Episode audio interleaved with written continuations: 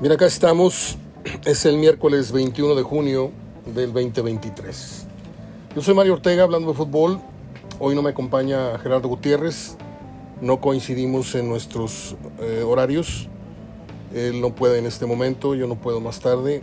Entonces hemos decidido pasar nuestra charla para el viernes como siempre. Espero se pueda dar. Además de que no está el horno para bollos, ¿eh? Este, y no hablo del clima, hablo de, de que no hay mucha mucha información como para quitarle 40, 45 minutos a Gerardo, lo digo francamente. Así es de que esto no es ningún distanciamiento ni ningún, simplemente pues no está así el tema como porque, ay, nos perdimos a Gerardo hoy. La verdad puede ser un, él tiene muchas cosas que hacer, su negocio y, pues no pienso este, retirarlo, apartarlo de cosas más importantes que hablar conmigo de fútbol. 40 minutos, ojalá y se entienda lo que estoy diciendo.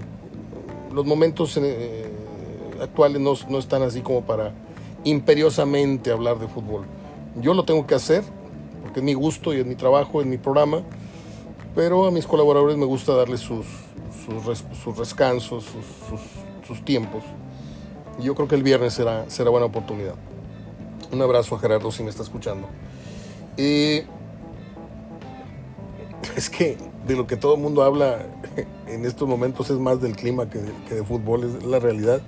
Ayer Monterrey le ganó 1-0 al América en un partido de estos pues que se, se anuncian como de pretemporada, pero son, son, son juegos con propósitos varios.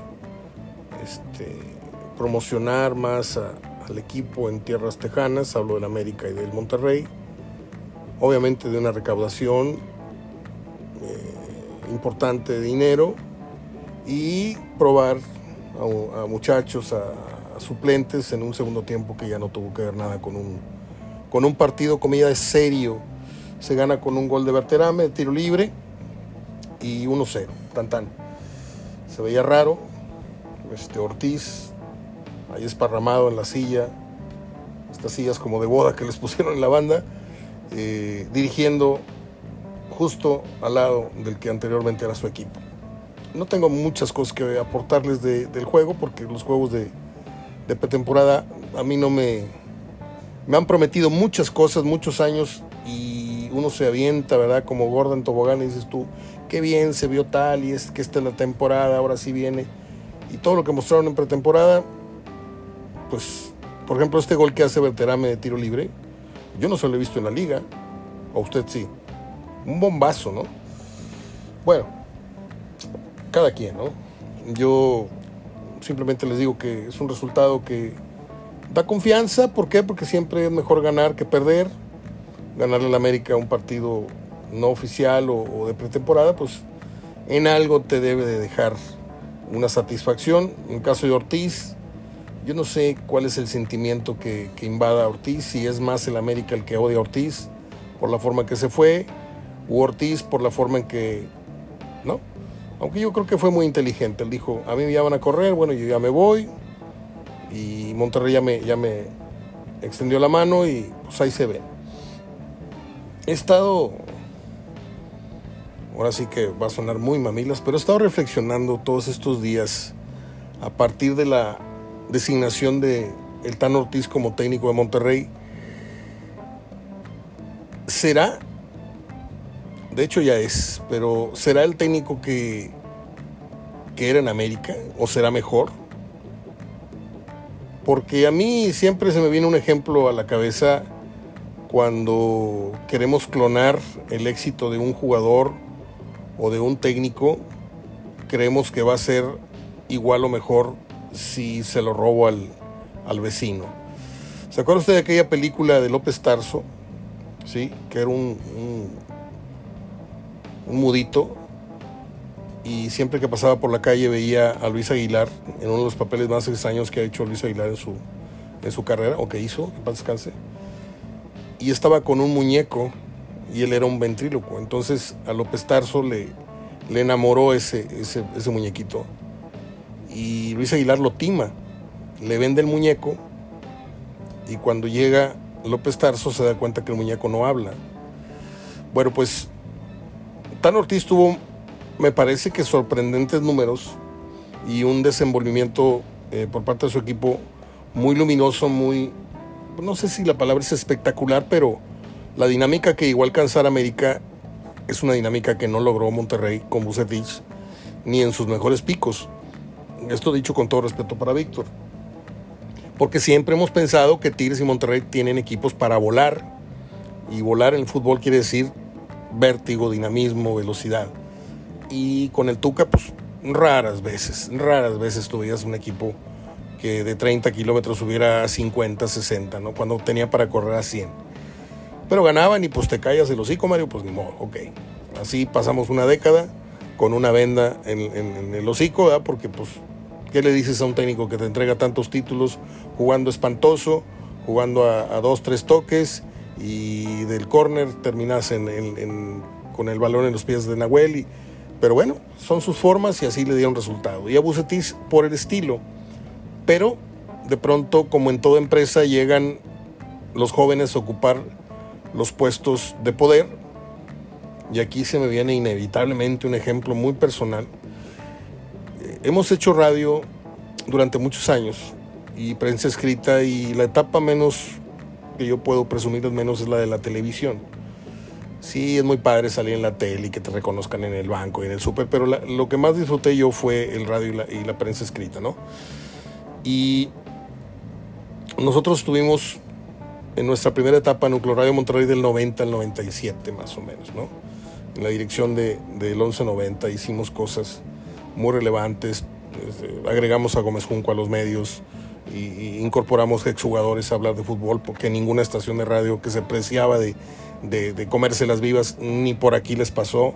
Tuvimos a Goncalves, tuvimos a, Armando Manso, tuvimos a Leo Esquivel, tuvimos a Suara, a Gómez Junco, incorporamos a Gerardo Gutiérrez, en fin, muchas, muchas, muchas, muchas cosas, muchas que usted seguramente ni siquiera se enteró.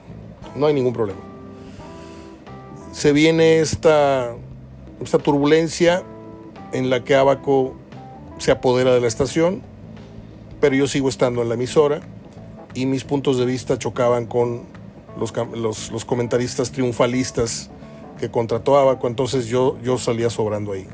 Y por favor, Mario, este, por favor a fuerzas, ¿te me vas? Bueno, pues me voy. Me lo pidió muy amablemente el licenciado Bernardo Bichara, que es como un segundo padre para mí, donde le firmo y donde nos vemos nos damos un abrazo. Perfecto. Luego, ocurre que se da una segunda oportunidad. Yo salgo, como le dije, en el 96, 97. Y 10 años después, 5 años, no, en 2006, se da una oportunidad nuevamente para regresar, ya con otras condiciones, ya sin la dirección de la emisora. La emisora ya no era deportiva, habían tirado todo, Después de ser núcleo de deportes en los 90, se convirtió en Rolas y Bolas. Rolas y Bolas llegó, se sirvió de la, emisora, saqueó lo que había, destrozó las bases que habíamos dejado, le cambió el nombre, el logotipo, se hizo una cantina, esa, esa cabina. Ahí a, un, periodista de estos que, yo invité se quedó con, con la dirigencia que siguió, me traicionó y lo usaban para ir a comprar jaiboles a la vuelta de, la emisora. Llegaba con su charolita y con los jaiboles para personajes que usted ya conoce, algunos ya no están con nosotros. Entonces se, prostituyó muy feo eso, se acabó la era Abaco y, la estación se murió. Me invitan a, a regresar y ya teníamos un concepto mucho, muy claro. Este, anteriormente ya habíamos hecho este programa hablando de fútbol lo hacíamos una vez a la semana y era los viernes. Los viernes entre las 8 y las 12 de la noche, ojo con lo que estoy diciendo. A veces era de 8 a 11. Tenía yo la, potestad, tenía yo la, confianza de la dirigencia para cerrar la, emisora a la hora que yo me diera la gana, siempre y cuando no pasara las 12, ¿no? Entonces, por citarles algo, una noche invité a Siboldi y estuvimos platicando ahí de las 8 a las 11 y media de la noche. Tengo ahí la grabación. Otro día hicimos un programa especial del restaurante El Tío, estuvo Tomás Boy, Barbadillo, Pilar Reyes, Batocleti. Comimos, cenamos, brindamos, nos reímos, hablamos de fútbol y todo esto se transmitió en vivo. Y eran programas que no se han hecho, no se han vuelto a repetir. Con otras emisoras que tienen el recurso, pero no tienen ni el talento ni la capacidad para hacerlo, ¿no? Me invitan de nuevo o me abren un espacio en 2005, 2006. Y llegamos con Hablando de Fútbol los lunes de las 8 a las 12 de la noche. Y luego de 8 a 11. Y teníamos a Pepe Treviño, teníamos al abuelo Azuara, teníamos, eh, teníamos al que es hoy director eh, de noticias o director editorial de Televisa, que fue en un tiempo mi amigo y fue también mi jefe en Radio Fórmula, Roldán Trujillo. Teníamos una muy buena cantidad, tenía el corresponsal de Argentina, tenía el corresponsal en Colombia, tenía el corresponsal en algunas ocasiones en Brasil, y era una mesa bastante, bastante buena. ¿A dónde voy con este largo ejemplo?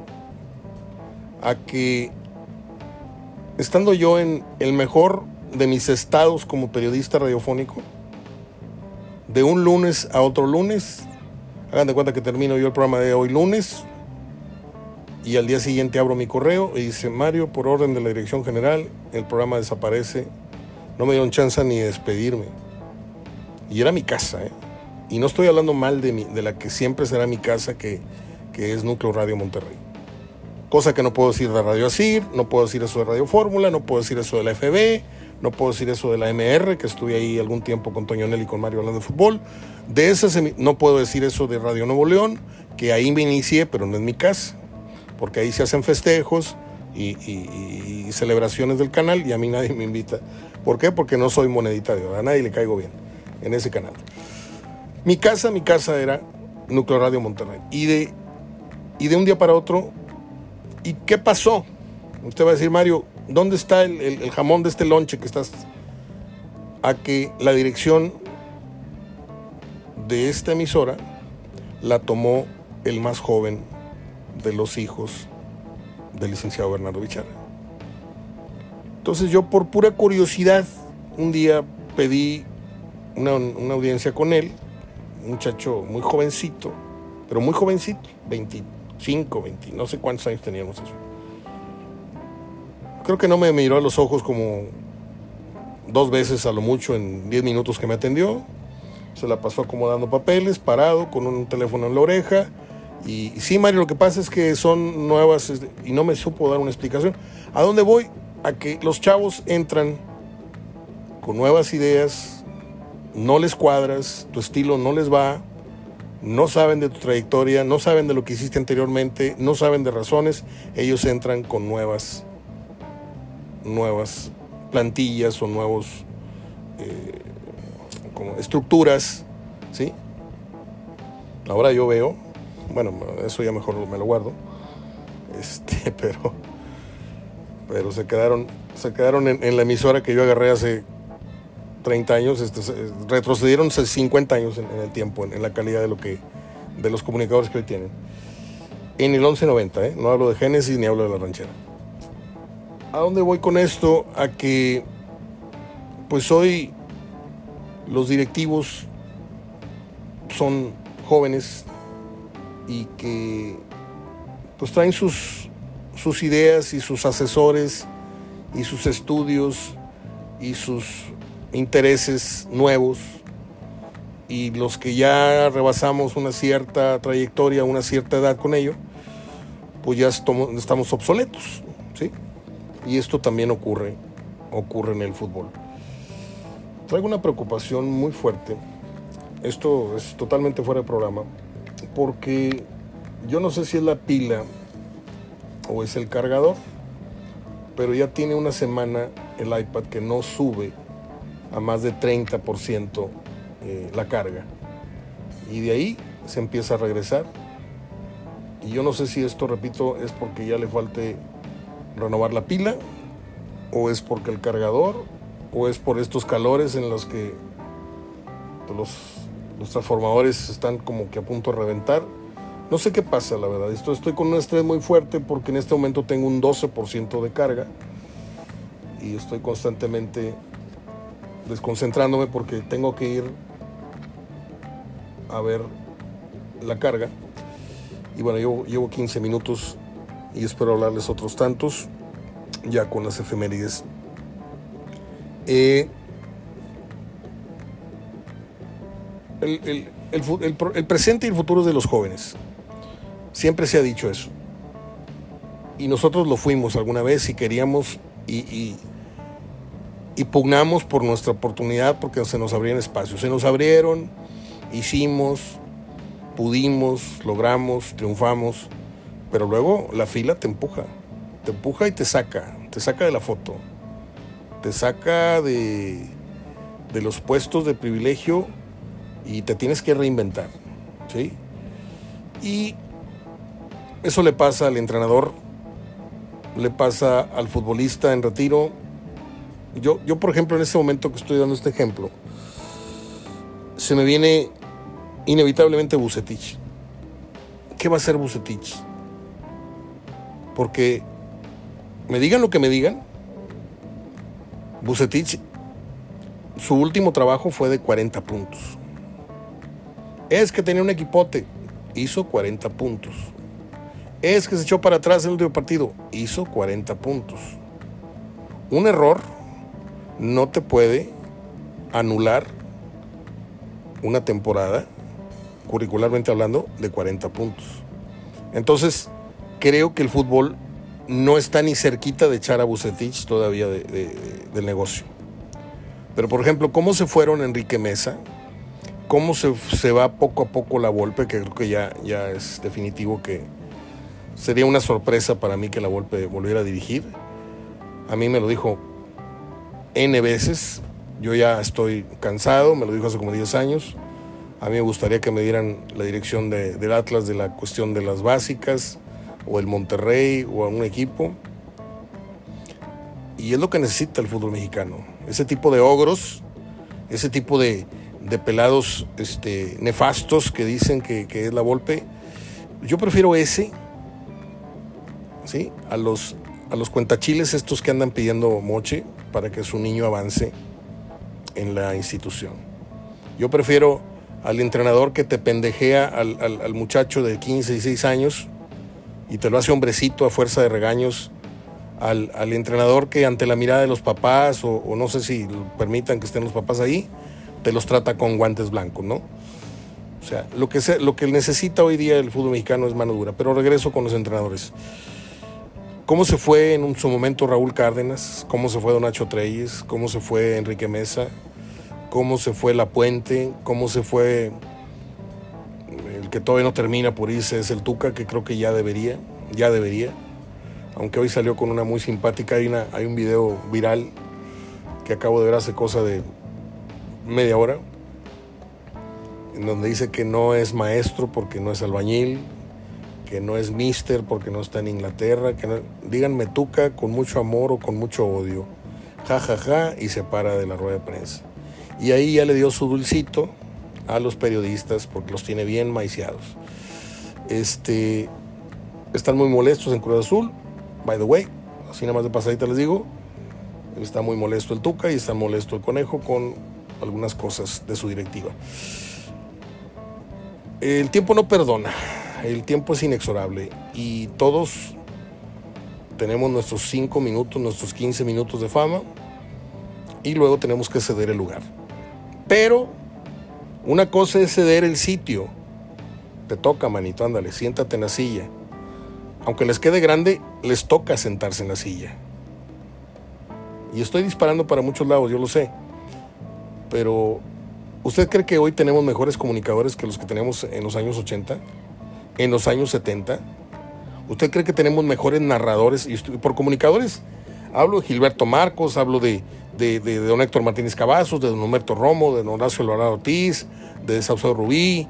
Hoy, salvo algunas excepciones, porque son decenas de comunicadores, yo rescato a Susana Valdelevi, sus, rescato al, maestro y amigo y mm, muchas cómplices de muchas parrandas, Gregorio Bernard, rescato a Adrián Peña, rescato a, Hilton, a Toño Guerrero Hilton, y son poquititos, así son con los, con los dedos de las manos. Y yo le pregunto, ¿Es necesariamente el paso del tiempo un, sinónimo de vamos avanzando en todo? Porque puedes avanzar tecnológicamente, puedes avanzar económicamente, pero ¿estamos produciendo mejores futbolistas? No. ¿Estamos produciendo mejores comunicadores? No. ¿Están surgiendo mejores o, o políticos un poco más honrados? No. Al revés. Entonces, yo ya no le encontré sentido a esto se suponía que la evolución por sí sola te iba a llevar a, una mejor calidad de vida, a un, a un sentimiento de, paz social, y, vamos para atrás. El clima se ha vuelto loco, la violencia, pues ahorita es una albura agarrar una carretera en México para irte como antes eh, solíamos hacerlo, irnos ranchando, irnos puebleando. Ahorita te la vas jugando. Te alcanza un convoy, te bajan de tu carro, si tu hija o tu esposa está en muy buenas condiciones, se la llevan, a ti te pegan un tiro, este, y te llamaban Marta, o sea. Y no es grato el ejemplo, discúlpenme, pero esa es la realidad. Nada ha mejorado. Nada ha mejorado en comparación de todo lo que se suponía íbamos a, vivir. Cuando éramos niños, ¿qué pensábamos? Que íbamos a andar en, alfombras eléctricas ahí en el cielo y todo esto. Era, era de muchos niños eso, ¿no? y los carros que volaban. Ahorita si no tienes 2, 3 millones de dólares, no tienes una moto que vuele o, no puedes hacer un viaje al espacio. Tantas cosas que están ahorita nada más para la, gente muy millonaria del mundo. En el fútbol, ¿cuándo dejó el fútbol mexicano o cuándo empezó a tener esa pérdida evidente de calidad? Porque mire, yo puedo hablar de fútbol con Díaz Ábalos, con Jalapa, con Verdirame, con el que usted quiera. Y es gente que jugó profesionalmente, con Gerardo Gutiérrez, que es un gran periodista. Y a todos los respeto, ¿sí? Y no es necedad, no es terquedad. Pero salvo un muy buen argumento, yo me sigo quedando con los míos, que no surgieron ayer ni antier, son, son puntos de vista que ya tengo tatuados en mi cabeza y que es muy difícil que me, que me cambien la óptica. Para mí, para mí, esta nueva camada, a partir de que se murieron futbolísticamente hablando, los Patiños, los Aspes, los Campos, los Suárez, Luis Hernández me cuesta ponerlo, pero bueno, tenía muchos, muchos cascarones. Este, desde que se fueron Pavel Pardo, Rafa Márquez, este, el otro, desde que se fue Memo Muñoz, que no lució mucho en selección, pero también fue muy buen jugador a nivel nacional. Desde que se murió esa camada y fueron surgiendo estos este, diamantes chiquitos que llamo yo, como son el Chucky, como es este, el Chicharito, sí, que, tiene muchos goles y muchos equipos, pero pues tiene más juegos de banca que de titular en todos esos grandes equipos, o, haciendo ya el corte de caja final. Y dices tú, a ver, a ver, a ver, a ver. Estos que no tenían proyección europea eran mejores jugadores que todos estos que hemos tenido últimamente en Europa. ¿Sí? Vamos a sacar a Vela y obviamente vamos a sacar a Hugo Sánchez, vamos a sacar a Luis García, que tuvieron carreras creo que muy, muy luminosas en, el fútbol de Europa. Pero, ¿dónde ha estado el avance? Hoy quería yo platicar con Gerardo, que no se pudo y quería proponerle un, tema y, una pregunta a la vez. ¿Dónde se da? Porque lo que estamos hablando a partir del programa de ayer, que ya está, ah, ahora sí ya corregido el problema, gracias a Nacho Cristerna y a, Don Cande y a Aguilera que me hicieron el reporte, que apenas vi hoy, yo creo que ya se puede escuchar el programa de ayer. Eh, yo quería proponer en dónde se da el cambio de rumbo del fútbol mexicano ratonero, ¿sí? Porque fuimos siempre animadores, o más bien fuimos los que checamos tarjeta desde los inicios del Mundial, pero siempre nos ganaban, somos el equipo con más derrotas en las, Copas del Mundo, bla, bla, bla. Pero ¿dónde cambiamos el curso de la historia? A partir de la avenida de Menotti, ¿sí? Esos que odian al argentino y odian al extranjero. Bueno, pues tuvo que venir un, un extranjero a decirnos a la oreja, a uno por uno de los jugadores, eres mejor de lo que tú piensas. Luego se va Menotti por esas grillas y por esas cosas, pero alcanzó a dejar una semilla y esa semilla se abrió con Miguel Mejía Barón en la dirección técnica en la Copa América de Ecuador, en la cual estuvimos. A partir de ahí México toma un curso, un camino ascendente que se detiene en el pasado mundial. ¿Sí? Ese ha sido el, el break point que llamo yo, en donde se rompe una inercia y se inicia ahora sí un ascenso. Pero ese ascenso se ha detenido, ha tenido intervalos como la eliminación por, por cachirules y no nos da acceso al Mundial de Italia. Y, y esto que ha pasado, que es la eliminación. Entonces, creo que estamos ante un momento histórico. Puede sonar muy rimbombante, pero es la verdad. Es un momento histórico en donde hacemos las cosas ya un poquito mejor, ya no es un 70-30, vamos a robar y a ganar dinero y un 30% a ver cómo nos va futbolístico. No, ya tenemos que nivelar la balanza y ver lo mejor posible para el fútbol cancha y lo mejor posible para eh, el negocio, hablando como, como dueño o, o directivo. Ya no es descaradamente nada más voltear a ver la cosa económica, sino si seguimos dejando que el fútbol se caiga más, más, necesariamente el negocio también se va a volver a caer o caerá con ello. Ha habido varios episodios, como le digo, en el fútbol mexicano que a mí me han marcado. Así como cuando tú marcas una página de un libro y dices tú, aquí se puso bueno el libro o este párrafo está muy bueno, vale la pena este, releerlo o tenerlo siempre en mente. Creo que la Copa América, creo que, es más, mire, ni el Mundial 86 nos dio para, ¿sí? No supimos aprovechar ese Mundial. Bora llenó de mediocampistas una selección. Conté seis mediocampistas el otro día en una alineación. Eh, el viernes voy a proponerle a Gerardo ante esta falta de, temas de interés, porque hoy se puede estar hablando de muchas cosas, que si Coca, que si ya declaró, que si, que si no quiso conflicto, que Coca se está rascando allá donde le dije, con 120 millones de pesos. Un tipo ganó 30 millones de pesos mensuales. Dirigió cuatro meses, ¿sí? Que el IVA, que esto, que el otro, que le quiten 20, que le quiten 30 el tipo se va a llevar 90 millones de pesos, los más fáciles ganados en toda su vida. ¿Sí? Porque no creo que le duela lo deportivo. Ay, me quitaron el sueño. No, hombre, yo me voy con las alforjas llenas y estos estúpidos ni saben de fútbol ni saben de hacer negocios porque me los zumbe a todos. Hay varios temas, ciertamente hay varios temas en, en la mesa se anuncian partidos.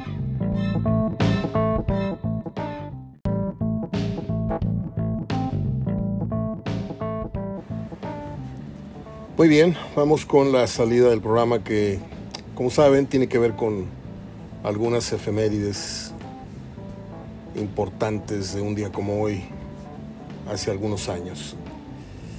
Vamos a ellas, permítanme abrir mis archivos y los encontramos en un momento. Acá están, en 1924, muchos la van a recordar, nace la actriz argentina naturalizada mexicana, la hermosísima Marga López, en su momento era una señora muy, muy guapa. La recordamos en Los Tres García, la recordamos en Un Rincón cerca del cielo, si mal no estoy, y en otras tantas películas del viejo y mejor cine mexicano. Ella muere un 4 de julio del 2005. Recordamos a doña Marga López el día de hoy. 1932 nació un compositor argentino de nombre Lalo Schifrin. Este señor es autor nada menos que del tema musical de la serie Misión Imposible. ¿Se acuerda usted de aquel gran programa que veíamos en los años 70? 1941 nace el actor canadiense Lyman Ward. Actúa en la película El Día de la Independencia. En 1944 nace el director británico Tony Scott, quien entre otras películas dirigió la afamada y aclamada Top Gun. Bueno, no sé si me fui al baño con los calificativos, pero pues fue una película muy palomera, ¿no? Incluso se acaba de hacer una segunda parte. Si vi la primera no me acuerdo, la segunda ni de chiste me paré a verla. No soy fan de Tom Cruise, más que en las de Misión Imposible. Ahí sí voy consciente de que voy a ver una película de mucha calidad en cuanto a escenas de acción. Hay que reconocerlo.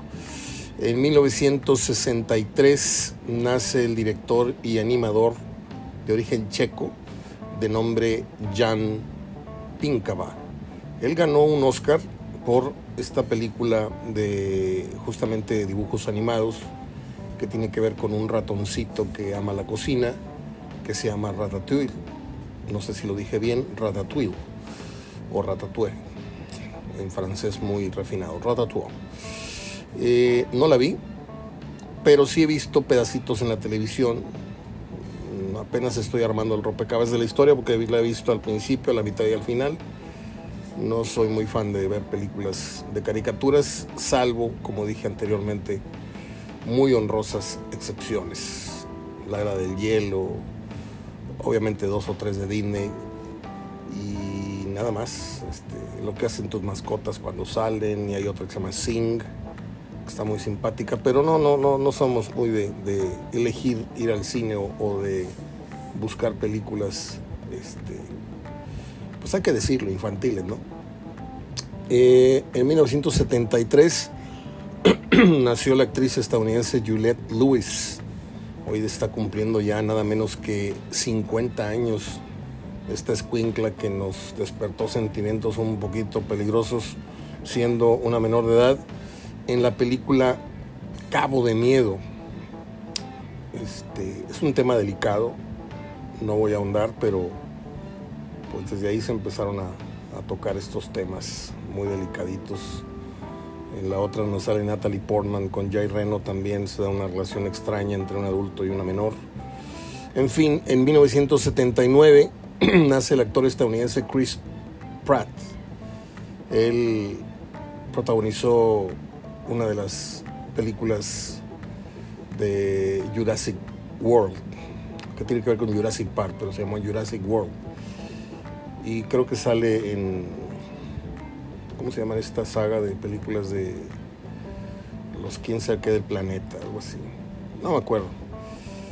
Eh, acaba de publicar Roberto Gómez con una fotografía donde viene, no sé, dice que celebrando a Carlos Albert. Albert cumpleaños en julio. y viene acompañado de el joven Murrieta, que debe ser el más joven de la fotografía y se ve como el más viejo. Viene también el señor Antonio, eh, viene Héctor Huerta, viene Gómez Junco y viene nuestro estimado Carlos Albert, con quien tuvimos una relación de amistad y de trabajo por muchos, muchos años.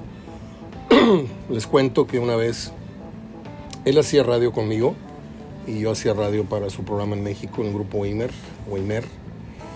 Y alguna vez lo trajimos a dar una a moderar la mesa de no se llamaba en sí hablando de fútbol, ya luego le cambié el nombre, pues se llamó Futbolémica y estuvo moderando la mesa, yo fui el productor del evento y estaba Tomás Boy, Carlos Muñoz, Hermosillo, Pedro García, en dos o tres que hicimos en un bar ya desaparecido que se llamó El Derby, en el que dejamos gente afuera. este, tengo muy grato recuerdo yo de Carlos Albert cuando estaba pues, más o menos muy equilibrado él. Siempre fue un hombre de controversia, de choque, pero ya en la última etapa se dedicó más a hablar de la política y a, defender cosas indefendibles, etcétera, y, pues perdió los, perdió los, los trastes, perdió los bártulos y, y, lo perdimos y ya se retiró supuestamente.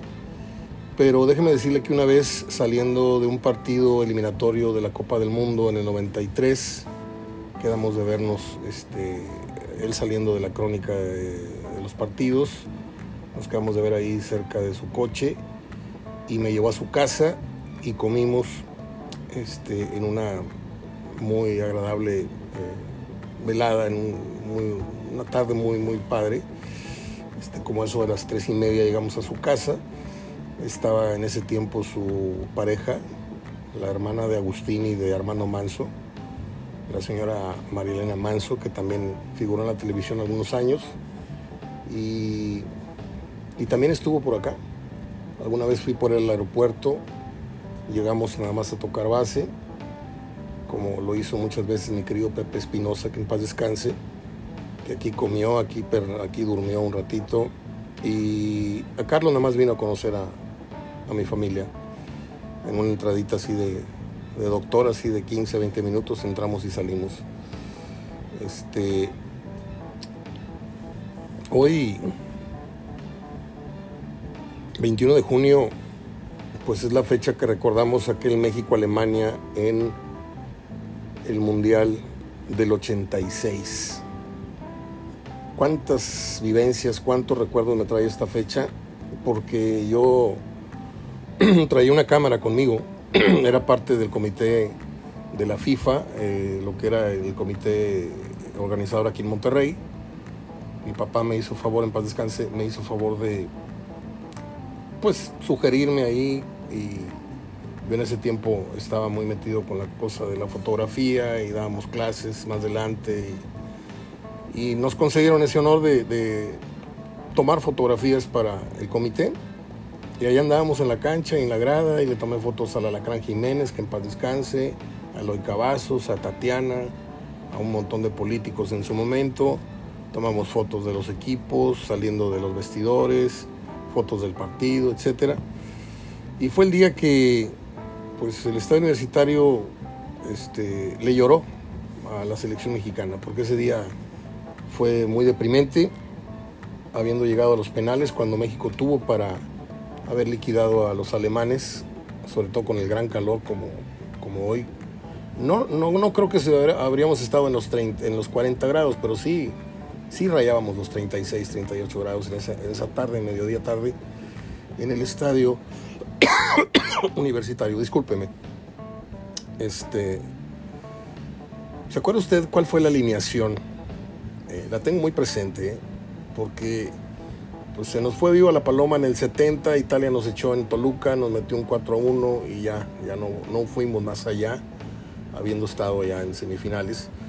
Eh, y luego en el 86, que también fue el Mundial en casa, pues no, no, no hubo oportunidad de acceder más adelante.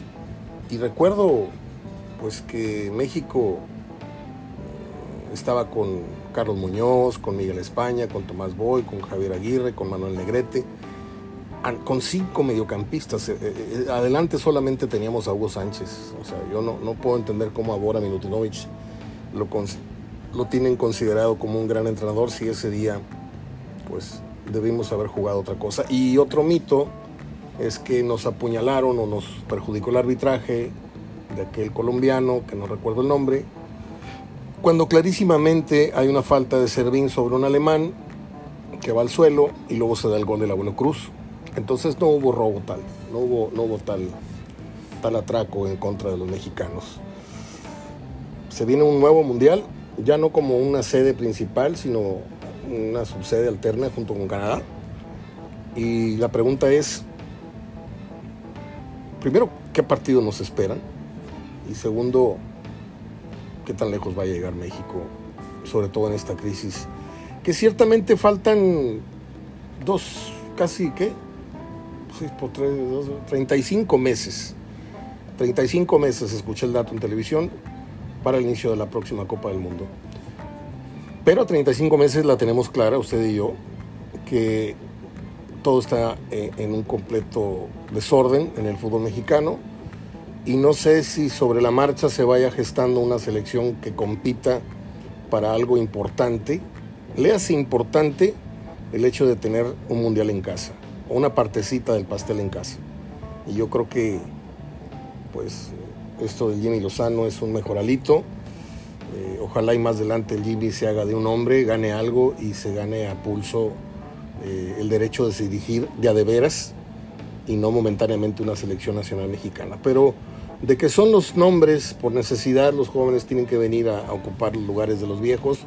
Ya se fue La Puente, se fue Mejía Barón, se fue La Volpe, se fue Aguirre, se fue... Aunque Aguirre sigue en España, yo quiero decir que se fueron ya de, del tema selección este, y otros definitivamente del fútbol. Pero quién sabe cuál, cuáles nombres de los que hoy están abriéndose paso. Ambris ya no es ningún chamaco, pero tiene todavía manera de dirigir selección. Este, hablo de los jóvenes como Jimmy Lozano. No sé si vuelva a tocar la puerta alguna vez y si esta vez corra con mejor suerte Rafa Puente Jr., que tiene mejor verso que, Pizarrón, pero bueno, vamos a dejar que el tiempo haga lo suyo. 21 de junio del 86, estadio universitario, eh, cuartos de final de la Copa del Mundo del 86. ¿Qué estaba haciendo usted? Seguramente viendo el partido con televisión o encaminándose al estadio, si fue de los que tuvieron la suerte de poder asistir ese día. Eh, ¿Qué detalle eh, en concreto recuerda usted del partido? Porque hay muchos, muchas anécdotas, muchas leyendas urbanas. Ya le dije, la leyenda urbana esta de que nos, nos, este, nos perjudicaron con un gol que pudo haber sido. No hubo tal gol, hubo una falta bien marcada. También está el hecho de que se les arrugó la piel a, Hugo Sánchez y a Tomás Boy, que se fueron mm, curiosamente lastimados, acalambrados, no sé, este, porque dicen que les acatearon al parche en el tema de los, de los cobros de los penales, que se venían pero de frente tantas cosas, tantas cosas que se dijeron. Hugo Sánchez que no cumplió para nada con un gran mundial. De hecho, Hugo Sánchez es uno, nada más es uno. El Hugo Sánchez de, Europa, el que triunfó. Aquí sí ganó campeonato de goleo, fue campeón con Pumas, un campeonato de goleo que, que Caviño le regaló, porque en aquel partido en el Azteca, faltando muy poco para que se terminara el partido, este, no me acuerdo si estaban empatados, eh, Caviño le sacaba un gol eh, no sé si 15, 14 o 14, 13. El caso es de que Caviño le cede el balón a Hugo Sánchez para que lo cobre y los dos quedan campeones de goleo. Este, pero localmente Hugo Sánchez en, tema selección, pues una vez un hierro de él eh, le costó a México no ir a, a, un mundial en aquel balón que tenía todo para clarear al portero hondureño y la mandó para afuera y quedamos, quedamos eliminados. Este, del mundial, de un premundial. Estoy checando informaciones que puedan ser interesantes antes de cerrar este programa, algo de último momento. Perdóname un momentito. Bueno, se murió Nino Canún, aquel periodista que tenía frases que quedaron ahí grabadas en, en el argot periodístico este, aguántame el corte, y usted qué opina. Le voy a decir algo, este, yo pasé algún tiempo eh, por una relación que tuve en el Estado de México, eh, en Atizapán, yo viví algunos años en Atizapán, y cada que iban por mí al aeropuerto, de regreso al camino a, a la casa, pasábamos por casa de Nino Canún y mi pareja en ese entonces me hizo saber, dijo, mira, toda esta casa larga que ves, una barda larga, larga, larga, blanca, este, no se veía el domicilio para adentro, simplemente se veía una barda y un portón. Esa era la casa de Nino Canún. También conocí por fuera la casa de Juan Dosal en Toluca, eh, un poco más modesta. Y se va otro gran comunicador justamente a días del deceso de Ricardo Rocha, le mando un abrazo al Cheque Martínez, estoy con él en un pequeño debate en el que dice que, el próximo candidato puede ser López Dóriga. No creo, Cheque, porque ciertamente la tercia fatal habla de que se van tres de un jalón, tres músicos, tres actores, tres locutores, tres esto, o tres figuras, ¿no? O tres este, celebridades de cualquier orden. Y no creo que se trate, a menos de que le dé, Dios no lo quiera, un infarto fulminante hoy o mañana o pasado mañana al teacher y ya, se cumplen los tres comunicadores. Eh, sí son, entre comillas, contemporáneos. Nino Canún ya tenía pasado los 80 años. Eh, López Dóriga tiene 76 y vamos a ver si se cumple, ojalá y no, ¿verdad? pero casi siempre se cumple esto de que se va uno, se van dos y termina por cumplirse con tres. Eh, este señor que tenía programas de opinión no era, pues era un término medio, ¿no? No era el gran, el gran periodista, pero tampoco era alguien que pasara desapercibido para las mayorías.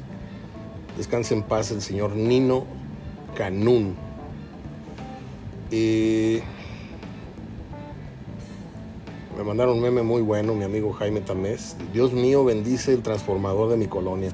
Es que cada año, con estos calores, nada más se oye ¡pum! Y ruégale que no sea medianoche porque eh, pues es una larga, larga madrugada sin, sin, sin, electricidad, sin abanicos. Pero de que truena el transformador, truena. ¿eh? Todos los veranos en esta colonia se oye donde truena, ya sea en el primero o el segundo sector, pero uno de esos dos sectores se queda sin luz varias horas. Entonces este meme es jugando y en serio porque estamos cruzando los dedos a que no nos, no nos toque esta situación. Eh, estoy revisando información. Bueno, pues la llegada de del Tata Martino era un strike cantado, ¿no? yo lo publiqué a manera de, chiste hace ya un rato, este, cuando se dio oficial la llegada de Messi y dije, pues publiqué palabras más, palabras menos. Si fueran tan amables de traerme al Tata Martino y a uno de estos dos, tres jugadores, y ya va agarrando forma esto. ¿eh? De hecho, ya hay una página que se atrevió a publicar los refuerzos que va a tener el equipo de David Beckham y son ex compañeros justamente de Messi. Estoy viendo una fotografía que tiene muchísimos años de publicada. Viene el Huesos Montoya, viene Marcel Pérez Guevara como árbitro y viene Trejo, José Luis Trejo, en la fotografía famosa esta de los capitanes antes de, en el volado antes del partido. Los abanderados no los recuerdo, la verdad, los, conozco de vista, pero no me recuerdo los nombres. Este, y tengo una charla pendiente con el Hueso Montoya.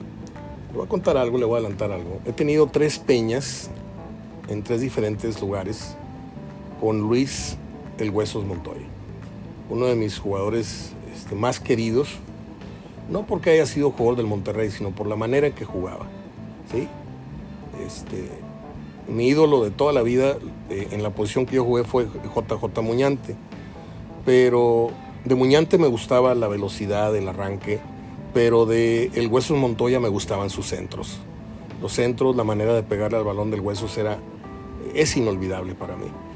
Y él se va muy joven del fútbol, se va a los 27 años, si mal no recuerdo. Le digo, lo he tenido en la casa de Pancho Villa, junto con Azuara, en una peña de dos y media a tres horas. Lo tuve también en, eh, en el Redies de Tapas y Paellas de mi querido amigo Pedro Sara, al que le mando un abrazo. Y no me acuerdo en qué otro, en infinidad de programas me hizo favor de acompañarme en mesas de opinión, en programas de Nuclear de Monterrey y es una persona que estimo y quiero muchísimo, al igual que Goyo, al igual que Pepe Sánchez y otros más. Después de retirado, habiendo enfrentado temas muy serios de alcoholismo y adicciones, este, el Huesos toca fondo y viene un resurgimiento, viene, viene un nuevo, un renacer. Y hoy el Huesos es una persona tocada por Dios, es una persona que es un ángel en la tierra porque ayuda a muchas personas. Además de estar niños en escuelitas, hoy tiene trabajo, mañana tiene trabajo, en fin, este, como me lo dijo hace una semana, que los corrieron de no sé qué administración, ya no quisieron apoyar ese programa, pero él sigue siendo de estos que van al rescate. Él es padrino de varios enfermos de, alcoholismo y no le gusta que hable de estos temas con él porque no le gusta el homenaje, no le gusta que se hable también de, de él. Es una persona muy humilde, muy muy cariñosa, es, es, es de esos valores que, yo quiero eh, reconocer ahorita que están en vida y no ya que se murieron, ah, es que el hueso, es que bueno era. No, yo se los digo aquí ahorita, eh, como lo hablo de Goyo, como hablo de otros grandes personajes, Javier Quintero, por ejemplo, un hombre muy espiritual hoy, hoy día. Este, y bueno, ojalá y venga en camino una, una charla pronto. Necesitamos coincidir porque es una persona de negocios, está al frente de su tienda, ya saben, vende cosas los tachones, camisas y todo esto, lo deportivo. Y estamos en frecuente contacto para ver cuándo podemos lograr esta plática que quiero presentarles más adelante. Creo, de momento, que es lo que hay. Déjenme darle una última refrescada a las páginas que tienen que ver con información deportiva. Este,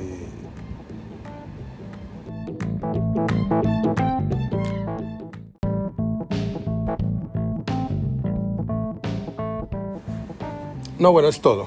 Ya es todo por hoy. Les dejo un abrazo. Cuídense mucho y cuiden a los suyos, a los ancianos, a los adultos mayores, a las criaturas, a las mascotas y a sus plantas. Y obviamente cuídense a sí mismos. Este calor no respeta ni clases. Bueno, las clases sí, porque los muy adinerados tienen mini split en cada cuarto y bla, bla, bla, pero la, la raza que andamos así, este, los soldados rasos de esta sociedad, eh, tenemos que, cuidarnos mucho.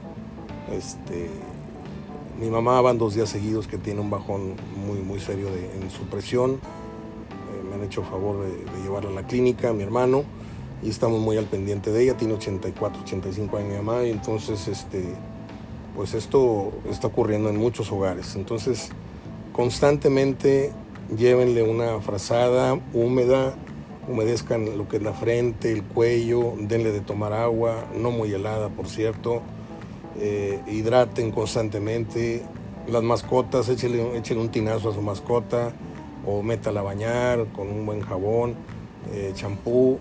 Hay unos perritos que les gusta mucho, otros que no. A los que no, de plano el tinazo nada más, pero refresquelos, porque es muy peligroso estos golpes de calor. Soy Mario Ortega hablando de fútbol, les dejo un abrazo, hasta mañana. El abrazo es de gol. Hasta mañana. Thank you.